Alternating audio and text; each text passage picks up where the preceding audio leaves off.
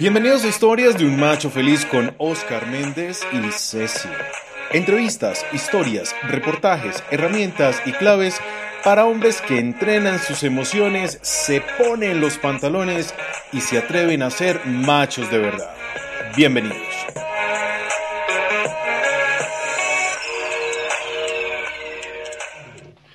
Bienvenidos machos a Historias de un Macho Feliz. Nuevamente nos encontramos este miércoles maravilloso con invitados de alta categoría como siempre. Tenemos el placer de estar con Leonardo Gil, trabajador social y especialista en desarrollo humano, que nos va a hablar de este tema tan importante, la expresión emocional y el cuerpo. Porque ¿quién dijo que el cuerpo no nos dice lo que nos pasa? Eh, señores machos, quiero decirles que su cuerpo habla por ustedes. Y esta persona que tenemos invitada hoy nos va a contar un poco de ello. Antes de saludarlo, pues por supuesto saludamos a nuestra Ceci. Hola Ceci. Hola a todos los machotes, Osquita. Oye, quiero contarte algo. Este día está muy, muy frío. Yo espero que el tema de hoy nos ponga en calor, entonces preparada. Bueno, eso depende de ti, Ceci. Tú, tú eres la que le pones la chispa. Y saludamos a Leonardo Gil. Leonardo, bienvenido. Bueno, muchas gracias. Buenos días. Eh, mi nombre es Leonardo Gil. Muchas gracias por la invitación. Eh, muy contento de estar en este espacio para conversar sobre, sobre estos temas que a veces los hombres no, no nos permitimos conversar, ¿no? Sobre esto de la expresión emocional, que nos dice el cuerpo, eh, cómo el cuerpo se nos vuelve también un vehículo de, lo que sentimos. Entonces, muy, muy, muchas gracias eh, por, el, por el espacio, gracias por, por la invitación y bueno, muy contento de estar acá. No, a ti, gracias, de verdad, Leonardo, muchas gracias. Y entonces queremos preguntarte, ¿cómo los hombres somatizamos estas dolencias del cuerpo? Bueno, en general los hombres, eh, los hombres y los seres humanos en general eh, tenemos una relación o una conexión entre la emoción y el cuerpo. El cuerpo es el vehículo, eh, como ya se, ha, ya se ha visto hace tiempo, el cuerpo es el vehículo donde depositamos lo que nos pasa, las vivencias, las sensaciones, las emociones. Entonces el cuerpo todo el tiempo nos está hablando y nos está diciendo qué necesitamos trabajar, qué necesitamos sanar, qué a qué necesitamos ponerle atención. Y la somatización es eso, la somatización es eh, cosas o es, e, episodios que nos pasan en la vida y que tienen un impacto, una repercusión en el cuerpo. Entonces, em, en general, por ejemplo, las somatizaciones más, más conocidas son los dolores de cuello, ¿no? Cuando la gente en, sus trabajos o en, general en, los trabajos que implica estar tanto tiempo sentado, ahora que estamos también tanto tiempo en, un escritorio o en una silla, eh, somatizamos el dolor y la tensión en, el cuello, ¿no? Son, uno de los principales lugares donde se aloja la tensión, ¿no? Históricamente. Eh, en el cuello, eh, en los hombros, también son los lugares de somatización más conocidos. y mucho las emociones en, la parte del estómago, ¿no? Estos, estos problemas digestivos o estas sensaciones como de se me revuelve el estómago, lo dice la gente. Entonces, en general, el cuerpo o lo que, lo que se ha visto, lo que se ha identificado en los estudios y en, y en, la clínica es que los lugares, eh, hay, hay, lugares del cuerpo puntuales donde se deposita la emoción. Casi que la emoción es, la emoción se deposita, se aloja en un lugar del cuerpo, pero a veces no le paramos bolas, ¿no? Nos tomamos una pasta, un medicamento rápido, unas, o sea, en general lo, lo, lo, lo dejamos de lado, lo pasamos. Entonces, eso quiere decir la somatización, ¿no? Cómo las emociones o lo que nos o lo que me pasa día a día se aloja en el cuerpo. Wow, wow, wow. Sí, sí Ay, yo, yo la verdad estoy como erizada y déjame interrumpirte un poquito. Tu cuerpo habló, Ceci, tu cuerpo habló. Yo soy muy enamoradiza, yo soy muy enamoradiza, entonces esta expresión de siento mariposas en el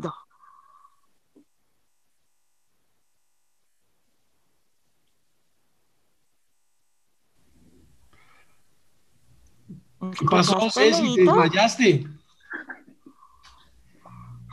Sí, porque es que me pongo a pensar, les, les estaba contando que yo soy muy enamoradiza, entonces cada síntoma, cada expresión corporal tiene entonces una relación con la emoción. ¿Cómo podríamos traducir eso de sentir mariposas en el cuerpo, en el estómago?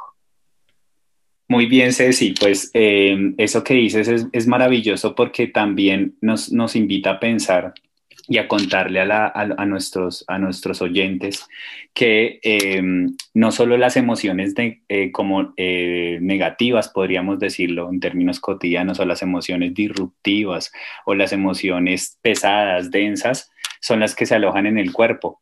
Toda expresión emocional eh, se aloja en el cuerpo. Eso que nos estás diciendo es clave y es eh, las emociones también eh, asociadas al bienestar también se nos alojan en el cuerpo, también tienen un lugar en el cuerpo. Entonces, esto que tú dices de las mariposas en el estómago es maravilloso, ¿no? Eh, son esas mariposas revoloteando en la zona emocional. Es muy importante decirle a nuestros oyentes que casi que se ha identificado que la zona en la que, en la que se alojan las emociones es el, como lo decía, el estómago, ¿sí? Entonces, ese lugar donde se alojan principalmente esas emociones como el bienestar. Por eso las mariposas se sienten en el estómago, ¿no? No las sentimos en la cabeza. No, no me imagino sintiendo amor, el, el, amor sintiéndolo desde la cabeza, ¿no? El amor uno lo siente en las vísceras, el amor uno lo siente en, en los intestinos, en el corazón, ¿no? En esos lugares donde se mueve la vida, donde, donde la sangre está corriendo, ¿sí? Por dentro. Y ahí en esa conexión también sentimos bienestar, también sentimos placer. También hay otros lugares como, como donde se aloja el bienestar también, donde esta zona también que es la, primera zona erógena de los seres humanos, que es donde se alojan nuestras zonas genitales, es un lugar Pero muestre, muestre cuál zona. no, no alcanzo a ver en cámara. bueno, ahí, ahí lo dejo a la imaginación. Entonces, te lo ibas a imaginar, Ceci, esa zona en la que, esa zona, esa zona en la que nosotros creemos que se asocia solo a lo sexual, pues hay muchos estudios que nos han dicho que ahí está la fuente, la fuente de la vida, ¿sí? No solamente la fuente del placer, siempre asociamos nuestras zonas erógenas al sexo, qué rico, pero no es solo, solo eso, es la zona donde, se, donde, donde ponemos, donde proyectamos, donde gestamos nuestros proyectos. Ahí esa zona hay que activarla, porque esas zonas son, por ejemplo, queremos crear una empresa, emprender una empresa. Ahí está esa energía, la energía de la creación, de la creatividad, se aloja en esa zona. Entonces a veces pasamos desapercibido eso, ni, ni sabemos que ahí existe toda esa, todo ese poder, toda esa fuerza importante para ponerla afuera. Entonces, el, cuerpo es una cartografía, una brújula que nos permite, es casi como una brújula donde nosotros vamos en la vida mirando para dónde cogemos, ¿sí? A veces uno va por la calle, por ejemplo, y uno, uno siente que algo le va a pasar, ¿no lo han sentido? Como que uno dice, algo me va a pasar, o por acá, por esta calle no quiero cruzar, ¿no?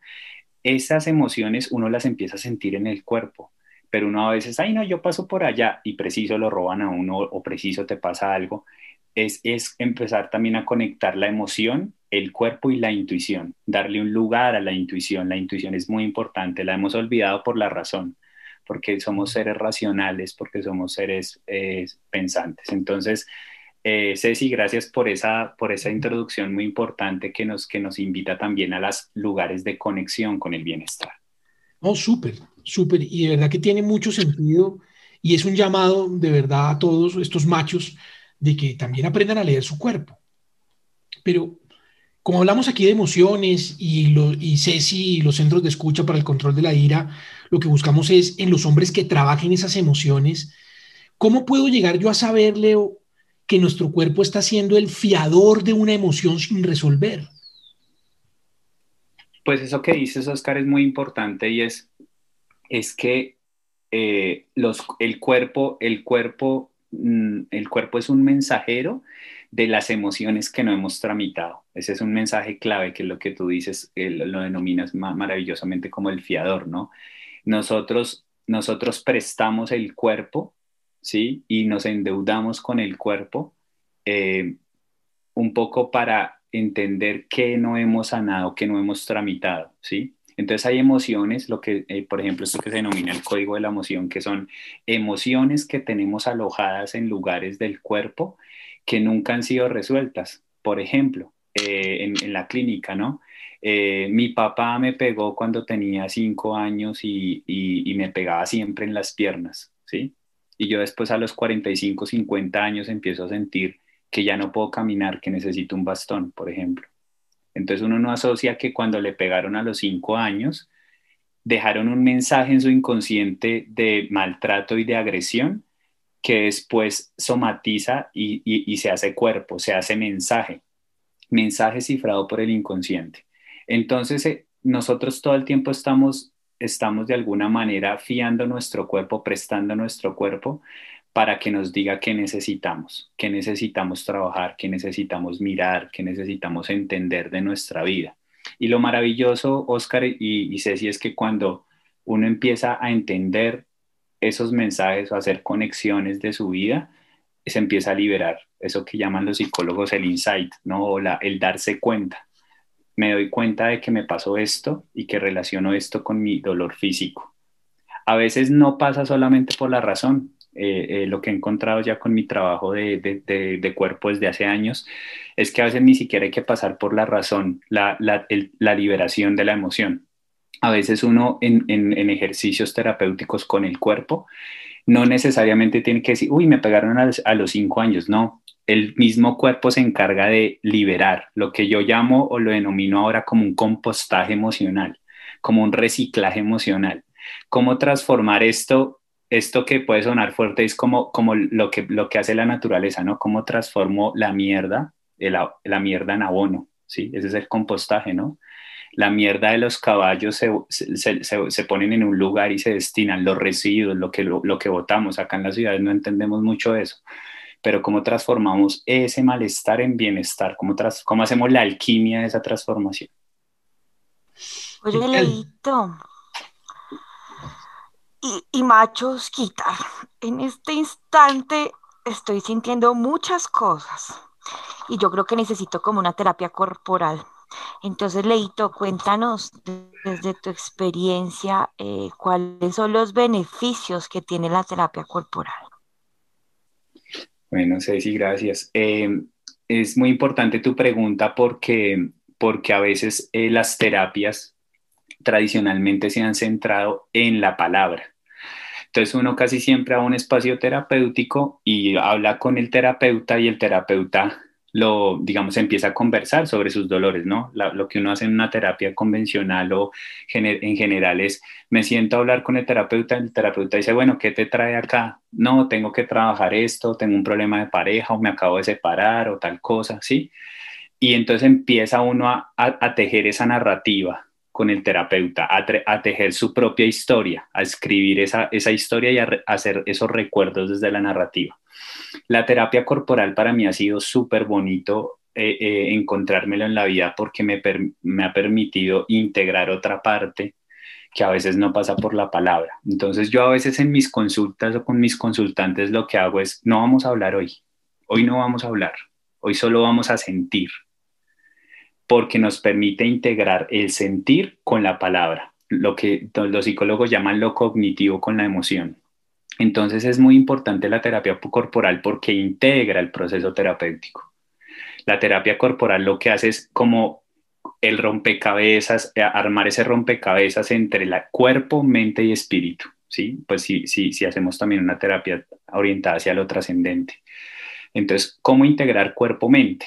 Que es la pregunta de los terapeutas, ¿no? Entonces, el cuerpo, el cuerpo siempre es lo que permite completar. Entonces, a veces hacemos ejercicios de cuerpo sin hablar y no es necesario pasarlos por la palabra. Y a veces las personas manifiestan en la clínica, me dicen, yo no, yo no me había dado cuenta que tenía tantas cargas en mi vida hasta que empecé a, respirar, hasta que empecé a, a conectarme con mi respiración hasta que empecé a hacer un trabajo con mis, un segmentario de hombros, que es correr los hombros hacia atrás, o hasta que hice un segmentario de cabeza, que es darle vueltas a mi cabeza para relajarme. Ahí se encuentran eh, eh, beneficios maravillosos para las personas. Y, las, y, los, y otra cosa es contextual. Nosotros acá en Colombia, Ceci, tú sabes que somos pura sabrosura, entonces acá en la, en la cultura estamos en esta cultura colombiana y latinoamericana estamos conectados con el cuerpo y con la música. Entonces, por ejemplo, un, un, un negro, una población afro en Buenaventura, ¿cómo le vas a hacer una terapia narrativa? Medio en el punto, Leito, medio en el, ¿Cómo le vas a hacer una terapia narrativa, sí? ¿Cómo le vas a hacer una terapia? Yo no me voy a sentar a hablar con un negro, un negro, un, un, un negro, un afro en, Buenaventura, al lado, al lado del mar, al lado de, de de, de, San Cipriano, allá en Buenaventura, decirle, bueno, cuéntame tus problemas. No, es música y movimiento. Y ahí sana, ahí se sana ahí hay una, hay una potencia en, el territorio, hay una potencia en entender que somos cuerpo, ¿sí? ¿Cuántas veces nos hemos sanado con una, o cuántas veces hemos tramitado emociones, por ejemplo, con la ranchera, en las tuzas, ¿no? Uno, ¿Cuántos nos hemos ido a la cantina a tomarnos unas cervezas para olvidar ese, esa pena? ¿Sí? Ahí hay un trámite, sin, sin acompañamiento terapéutico, pero hay un trámite emocional ahí. Entonces la música y el cuerpo nos permite tramitar desde lo cotidiano. Y ahí he encontrado como una, una, una clave para entender cómo la gente puede transformar sus vidas desde lo cotidiano. No, súper, súper, súper. Y nos deja claro eh, el sentir que nuestro cuerpo habla. Y al poner nosotros a hablar nuestro cuerpo, también se liberan esas emociones represadas.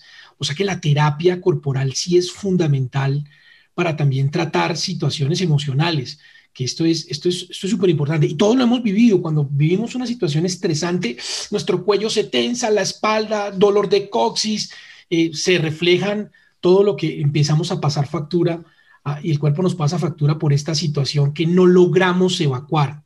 Eh, entonces, ¿cómo, cómo, ¿qué recomiendas tú eh, para canalizar positivamente esas emociones? Y quiero hablar de una puntual y es la del dolor, porque ahorita hablabas de las penas y, y estas tusas y todo ese tema, pero ¿cómo podemos canalizar a través de esa terapia lo que sentimos, el dolor? Ya nos contabas, pues el baile puede llegar a ser una herramienta, eh, reconocer nuestro cuerpo, aprender a respirar, que es un acto natural que nos mantiene vivos, pero no somos conscientes que lo hacemos. Entonces, súper importante esto y quisiera que nos, que nos contaras algo a eso.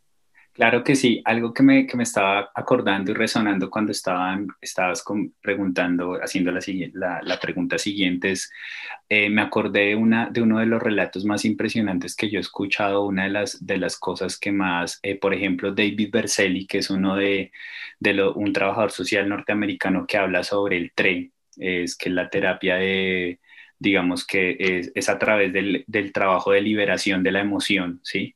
Em, es, una de las técnicas de trabajo de liberación de la emoción. Él contaba en algunos de sus libros y de sus experiencias que él se había dado cuenta que, por ejemplo, eh, en países donde hemos vivido el conflicto armado tan de frente, sobre todo en los países de, digamos, de la franja de Gaza, en esa zona, eh, él había, se había conversado con algunas personas que, en las que había identificado cómo habían, se habían protegido de la violencia. Y, por ejemplo, uno de los relatos más impresionantes era que había caído una bomba en uno de, los, de las zonas de la franja de Gaza que todo el tiempo está en conflicto y cayó una bomba en una, en, una zona residencial y que lo que él había encontrado es que las personas, el primer acto o el primer movimiento que hacen es acurrucarse contra el piso en una posición en que el cuerpo está protegido.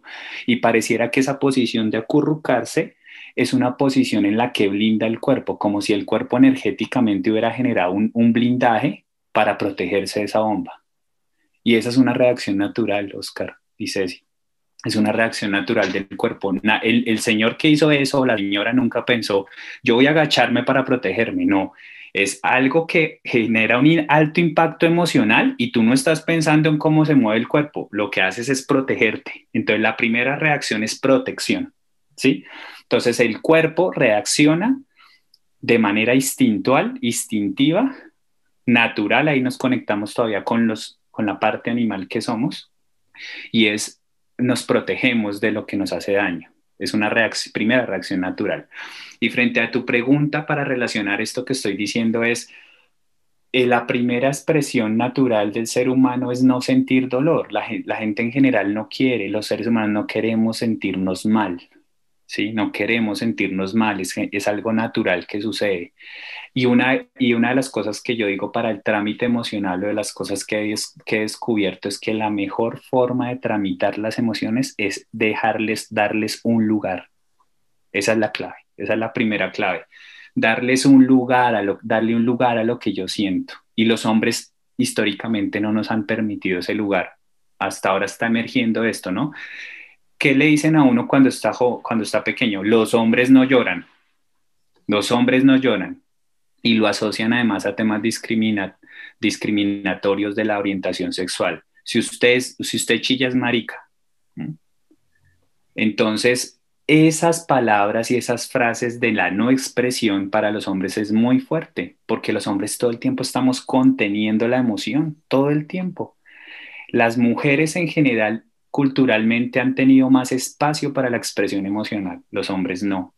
Por eso los hombres tenemos un cuerpo rígido a veces. En general usted ve los cuerpos de los hombres y los hombres somos rígidos, somos tensionantes, ¿no? Eso el cuerpo del hombre parece una S. o sea, Exacto, no, es, es, un, es, una estética del, cuerpo masculino rígida, ¿sí? Y incluso se asocia también virilmente a eso, ¿no? Los hombres musculosos, fuertes, rígidos, son los hombres machos, son los hombres seductores, ¿sí? Un hombre suave, un hombre sensible, un hombre sutil, es un hombre asociado a lo no viril, porque culturalmente se ha asociado eso. Entonces miren que la estética de lo masculino está muy presente ahí y lo que yo digo es, vamos a, eh, la, la, propuesta para poder liberar la emoción y para poder sanar es que deconstruyamos y rompamos con esos estereotipos y que nos permitamos llorar, que nos permitamos sentir, que nos permitamos la expresión emocional, que nos permitamos sentir vulnerables, porque eso es humano, no es, no es masculino o femenino, eso es natural de los seres humanos. Entonces, el primer dato que, o lo primero que yo diría, el primer tip es, permite expresar lo que sientes, permite darle un lugar. ¿Y cómo se da lugares? Yo diría que hay tres lugares maravillosos. La palabra, la palabra es decirlo, contarlo, decírselo a alguien. Es lo primero, uno, uno lo cuenta al amigo, y estoy entusado, estoy mal. Uno se lo cuenta a primero a, a su familia o a su mamá o a, la gente cercana. Contarlo es, una, es una primera forma de trámite, pero uno también desde la palabra puede poetizar eso también he encontrado que existe un, mecanismo muy lindo que se llama la escritura emocionada, la escritura orgánica, lo llamamos desde la biodanza, la escritura orgánica, que es la escritura de, las vísceras, ¿sí? Entonces, permitir que escribamos esos diarios de hombres, ¿no? Uno asocia siempre los diarios a las mujeres, ¿no? Permitir esa escritura orgánica permite liberar. Ese es un primer camino. Hay un segundo camino que es el cuerpo, entonces es el baile, la danza. La danza, por ejemplo, también se ha asociado, uno no puede danzar porque, o sea, los hombres que danzan son únicamente quienes tienen una orientación homosexual. Entonces hay que romper con esos estereotipos también. Eh, la, forma, de eh, expresar la emoción a través del cuerpo. Entonces el baile, la danza, la música, todas estas formas de expresión culturales, el ritual, también es una expresión, el ritual, los rituales de nuestra vida cotidiana. Eso es algo que últimamente estoy trabajando mucho y que es de mi inquietud y es el ritual es esos rituales de paso que necesitamos hacer los hombres, porque nuestros rituales de paso occidentales fueron tan, eh, tan, tan fuertes y tan, tan, como tan, tan disociadores de nuestra identidad porque el primer, el, yo diría, el primer ritual de paso que hacen a los hombres es llevarnos a las prostitutas a los 15 años para que uno pierda su virginidad. ¿Sí? Entonces ahí uno se vuelve hombre. ¿Cómo transformamos esos rituales a rituales más cercanos? Por ejemplo, rituales que hacen las comunidades indígenas en las que el hombre se vuelve hombre porque se vuelve un sabio. ¿Sí? Porque se vuelve un, se vuelve un, un adulto sabio porque conoce de sí mismo. ¿Sí? Y el tercero es el arte. Los entonces la narrativa, la performativa y el, y el arte. La tercera y la tercer camino es el arte. El arte es, es pintar, pintar, dibujar. Hay una, también una forma de, de, expresión, el psicoanálisis lo llama como la sublimación, una forma de sacar lo que tengo, como dice Mercedes Sosa en la canción, hay que sacarlo todo afuera como la primavera para que adentro nazcan cosas nuevas, hay que sacar eso hay que sacarlo y ponerlo al, servicio de la vida. Esas son las formas que yo he encontrado. Existen miles más, pero hay como tres formas condensadas de cómo transformar y liberar la emoción. Interesante. Qué interesante, de verdad que muy, muy Oye, Leito. Sí, Ceci, dime. Es que, ah, bueno, hablando ahorita del cuerpo, como dice las cosas, me acuerdo del vecino. A mí me encanta hablar de mis vecinos. Y este vecino eh, es un hombre joven, pero cuando yo lo veo transitar por la calle, yo lo veo muy encorvado, camina lento, como si le pesara la vida. Y parece un hombre muy tranquilo. Entonces me surge una pregunta y es cómo reconocer el estado emocional de una persona. Sí, sí, qué bonito eso que estás planteando, qué lindo eso que estás planteando, qué lindo eso que estás planteando porque nos, nos lleva a mirar o a pensar que uno con la observación se da uno cuenta qué necesita la persona o, qué, o qué cosas está cargándose uno, qué cosas está cargando o qué necesita trabajar.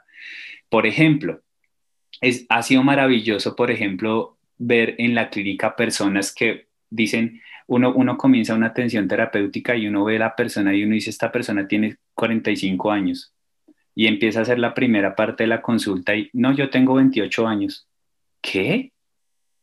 Pero tú pareces una persona de 45. ¡Wow! ¿Qué te estás cargando?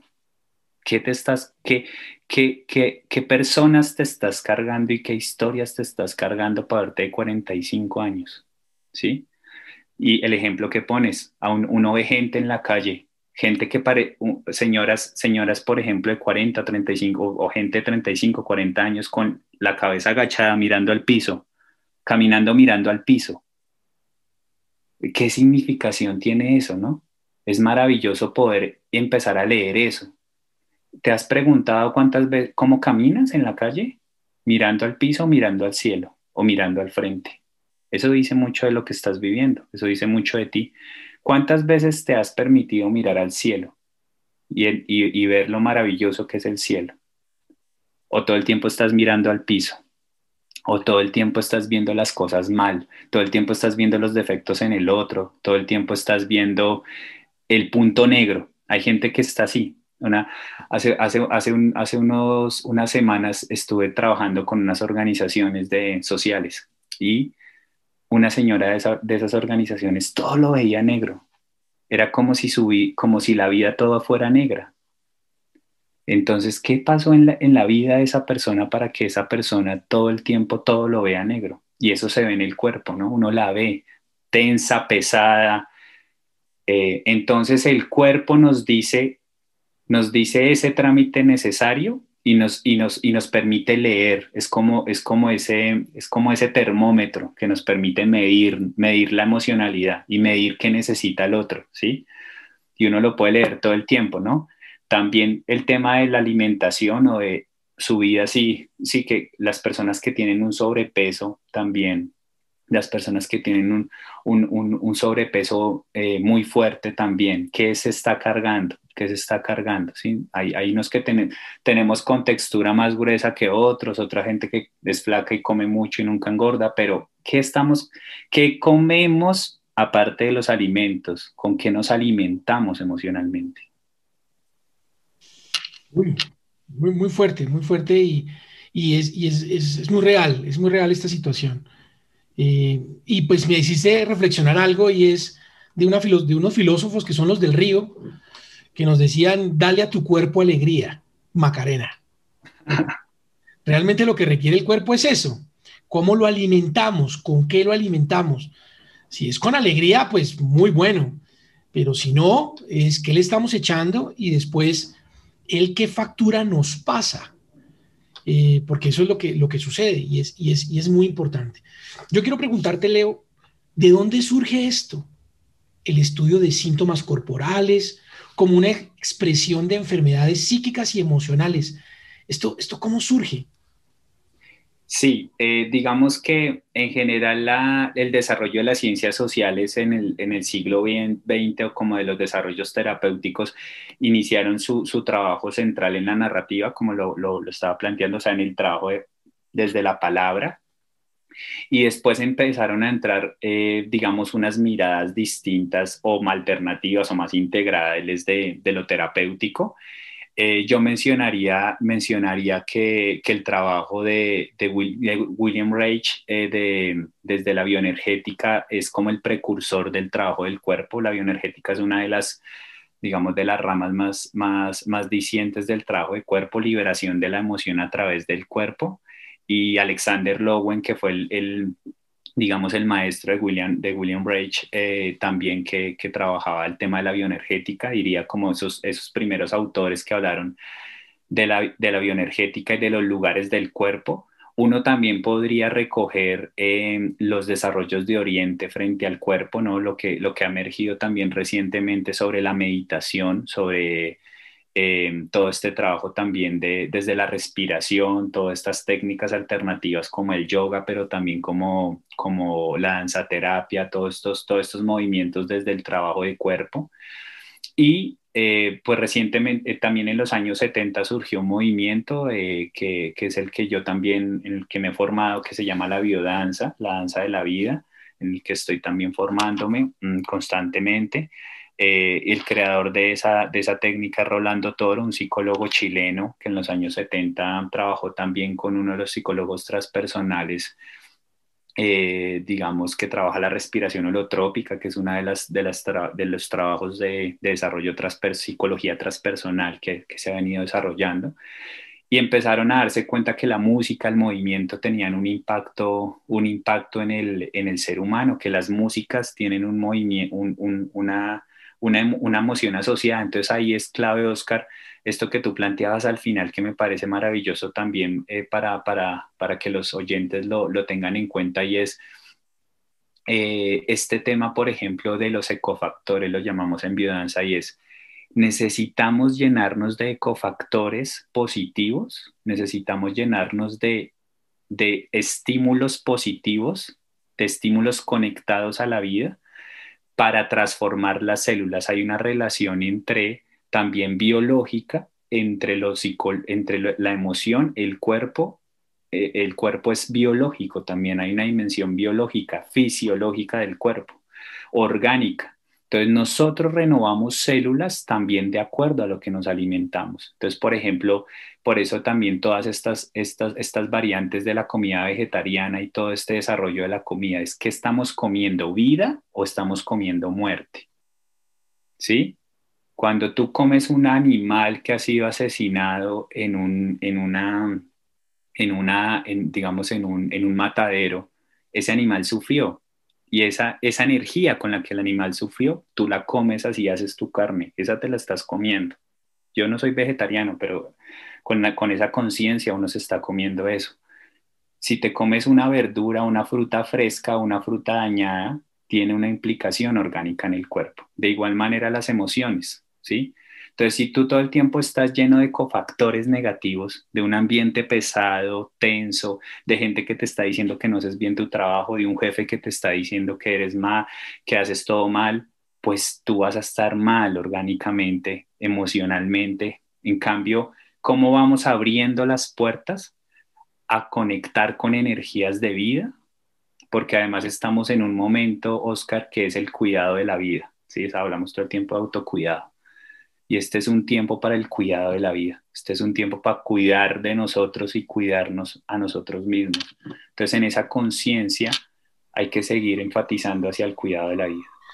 Y súper importante porque no solamente hablas de la alimentación mental, porque son dos, dos alimentos, digamos que el cuerpo es solo uno, la mente hace parte del cuerpo, pero si lo que comemos físicamente, pues tiene una evolución energética en nuestro desarrollo orgánico y adicional lo que consumimos en la mente también nos afecta. Entonces la invitación es a cuidar lo que comemos eh, y le damos a nuestro cuerpo, pero también a nuestra mente, porque eso también se va a ver reflejado en nuestro cuerpo.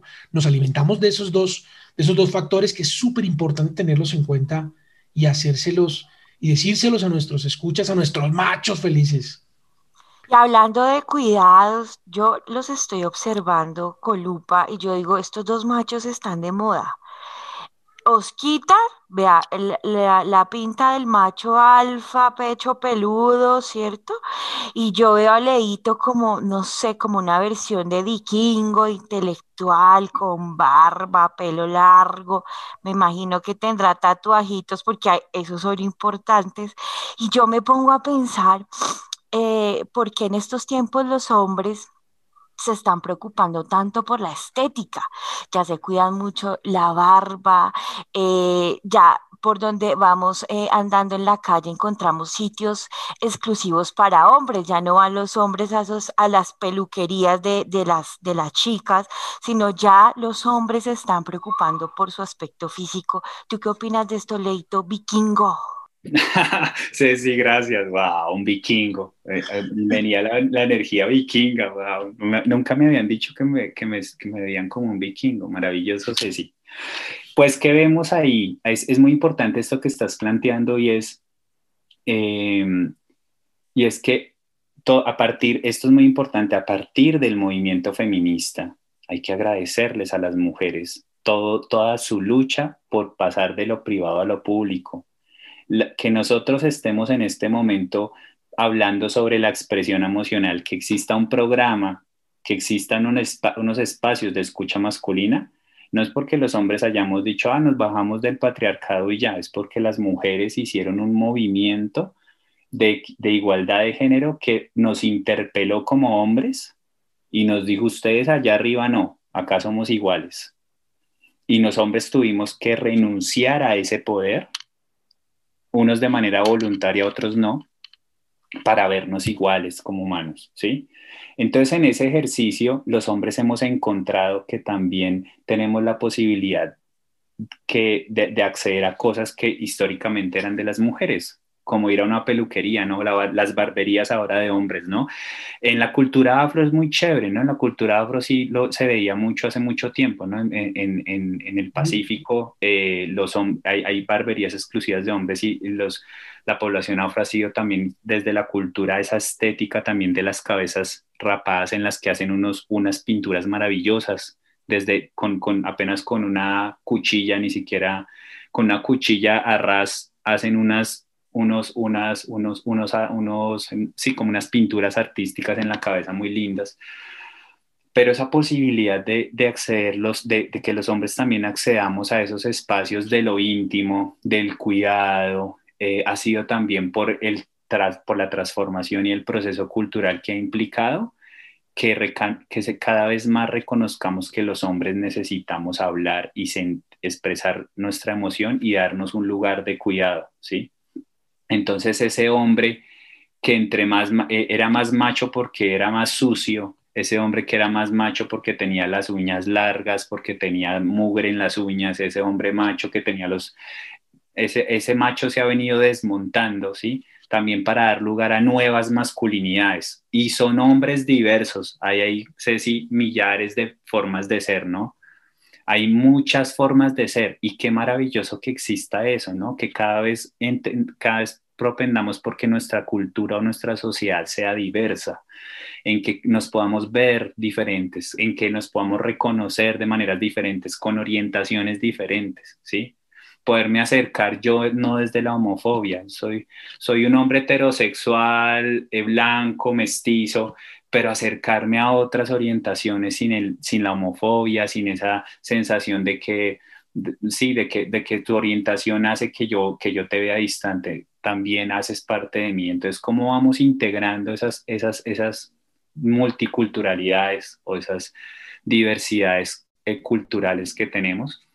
y darnos el permiso, ¿no? Entender que necesitamos un día, por ejemplo, decirle a nuestras parejas, hoy queremos el cuidado a nosotros, hoy queremos cuidarnos, entonces hoy, eh, hoy quiero cuidarme, ¿no? Pero no desde esos cuidados que habían históricamente en los roles femenino-masculino y es que el hombre llegaba, la mujer todo el tiempo, en la, ahora la mujer trabaja, llega a las 7, llegaba a las 7 de la noche, hacía la comida y el, el, marido también todo el día trabajando, llegaba a las 7 a ver televisión. Esa es la forma de cuidarse, ¿no? Unas formas de cuidado integradas, consensuadas, que permitan, que, permitan realmente cuidarnos a sí mismos. Y cuidarnos es darnos espacios para consentirnos, darnos espacio para la caricia.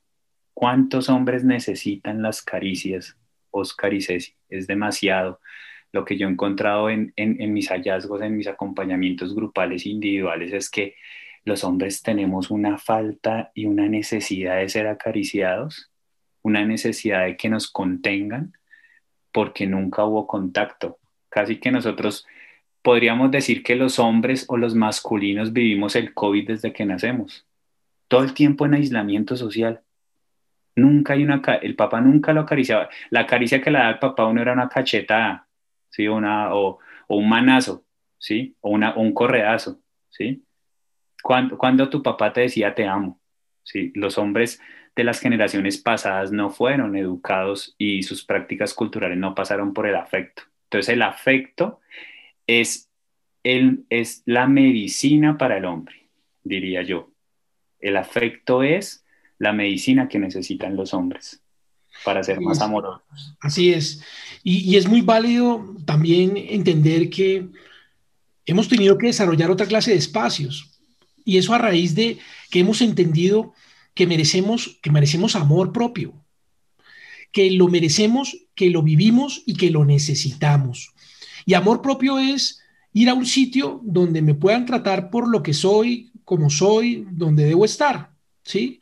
Donde pueda yo desarrollar y estar con otros hombres los cuales me permitan hablar de temas que puedo dialogar y puedo generar, porque eso hace parte de la terapia. Por eso es que estas, estas barberías han tenido tanto éxito, no solo en nuestro país, sino en el mundo.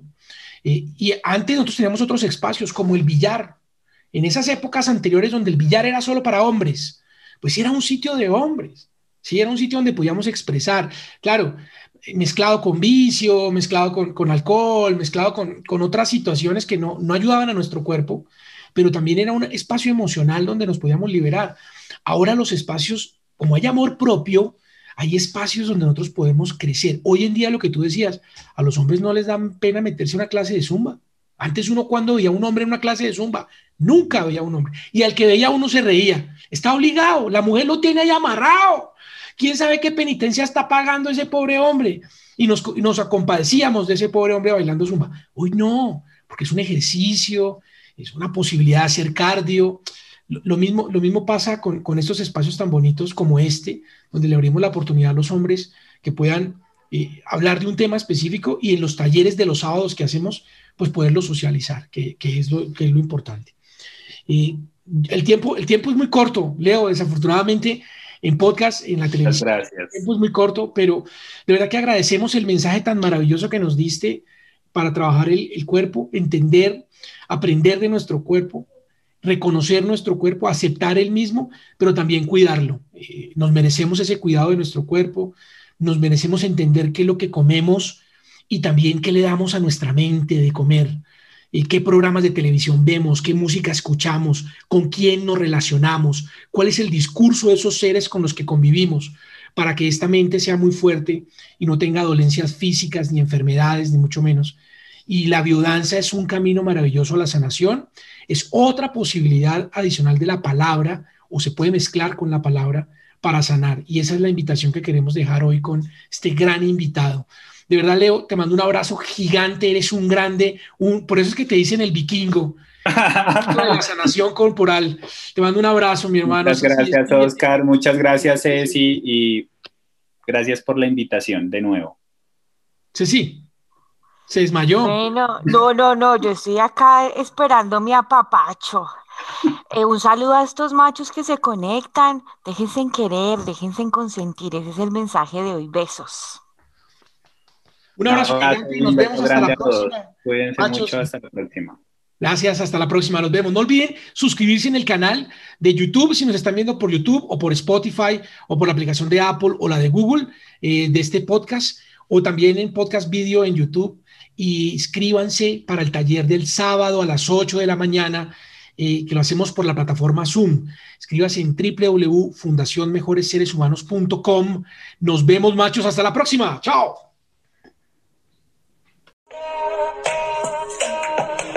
Estas fueron las historias de un macho feliz con Oscar Méndez y Ceci. Recuerda seguirnos en redes sociales como arroba el macho feliz. Nos vemos en el próximo capítulo con más herramientas para hombres que entrenan sus emociones, se ponen los pantalones y se atreven a ser machos de verdad.